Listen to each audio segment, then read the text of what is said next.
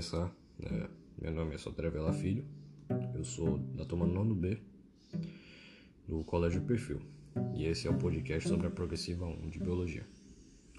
Bem, iremos começar a falar das diferenças entre mitose e meiose.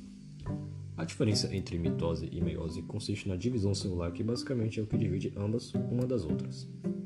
A mitose é a divisão onde uma célula dá origem a outras duas com o mesmo número de cromossomos da célula inicial gerando então uma divisão de novos indivíduos na reprodução sexuada ocorrente na separação de tecidos e crescimento de organismos multicelulares. Já a meiose ocorre a divisão onde uma célula dá origem ao dobro da mitose, ou seja, 4. Cada uma das células com metade dos cromossomos da célula original. Etapas e características da mitose. Bom, para começar esse tópico, vamos falar das etapas da mitose, que se dividem em quatro, sendo elas a prófase, que é basicamente a primeira fase da mitose e a mais longa nessa etapa.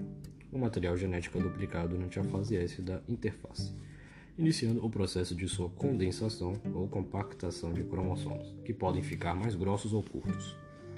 Por conta disso, podemos enxergá-los até com a utilização de um telescópio óptico.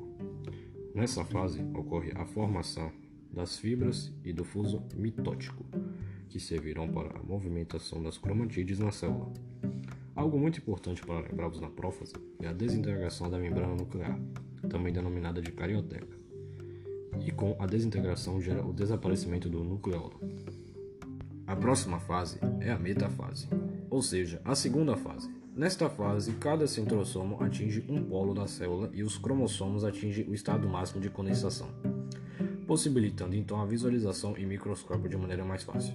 Os cromossomos atingem o plano equatorial da célula, onde cada cromatídeo irmã são voltadas para um centrosoma diferente de toda essa movimentação dos cromossomos, e é feita pelas fibras do fuso do centrossomo diretamente ligadas aos centrômeros de cada cromossomo duplicado. Na anáfase, com as fibras do fuso de cada centrossomo ligadas aos centrômeros dos cromossomos duplicados, gera o início da separação das cromatídeos irmãs. Porém, as fibras do fuso ficam cada vez menores em seus centrossomos de origem, levando consigo cromossomos simples para polos opostos das células, que eram cromatídeos irmãs, com cromossomos duplicados. Com as cromatídeos irmãs separadas, ocorre a separação de dois grupos iguais ao cromossomo, onde ambos estão em um polo da célula. E por fim temos a telófase, a última fase, onde os cromossomos começam a se descondensar. A membrana nuclear é reconstituída em torno de dois novos núcleos.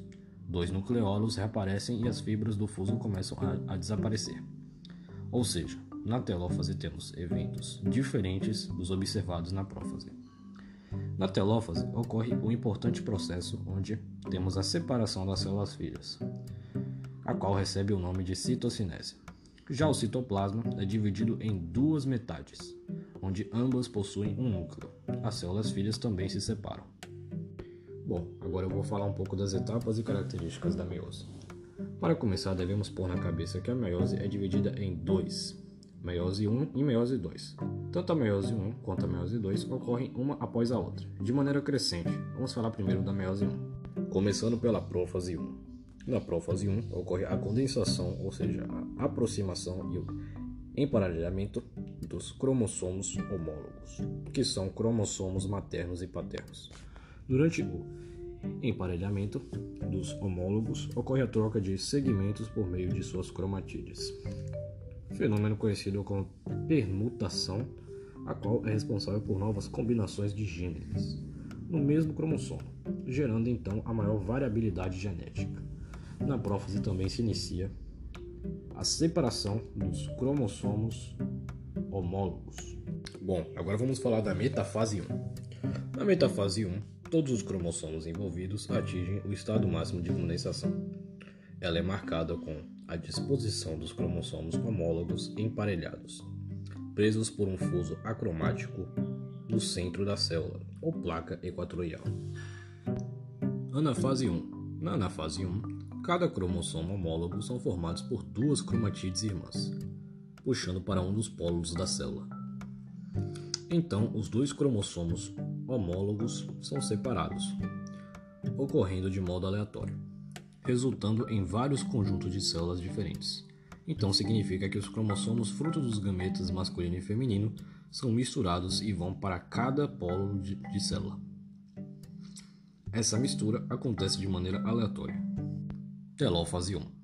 Depois da separação dos cromossomos homólogos, fibras do fuso acromático são desfeitas, iniciando um processo de descondensação e reorganizando a carioteca e as membranas nucleares. Com o reaparecimento dos núcleos, os processos que ocorrem são iguais à telófase mitótica. E por fim temos a citocinese. A citocinese ocorre depois da telófase 1, o que ocasiona a formação de duas células filhas com um cromossomo duplicado em cada par. Bom, agora vamos falar da meiose 2, que é constituída por prófase 2, metafase 2, anafase 2, telófase 2 e por fim a citocinese. Prófase 2. Na prófase 2 acontece o início da condensação dos cromossomos e o desaparecimento dos núcleos e por fim a fragmentação da membrana do núcleo. Metafase 2. Na metafase 2, os cromossomos se associam às fibras do fuso e se organizam no centro da célula. A anafase 2. Durante a anafase 2 ocorre a quebra dos centrômeros e a migração de cada cromatide irmã para polos opostos na célula. Telófase 2. Na telófase 2 ocorre a descondensação das cromatides irmãs e o ressurgimento da membrana nuclear e dos nu nucleolos. espero que eu esteja falando certo, porque eu não sou muito bom em nome não.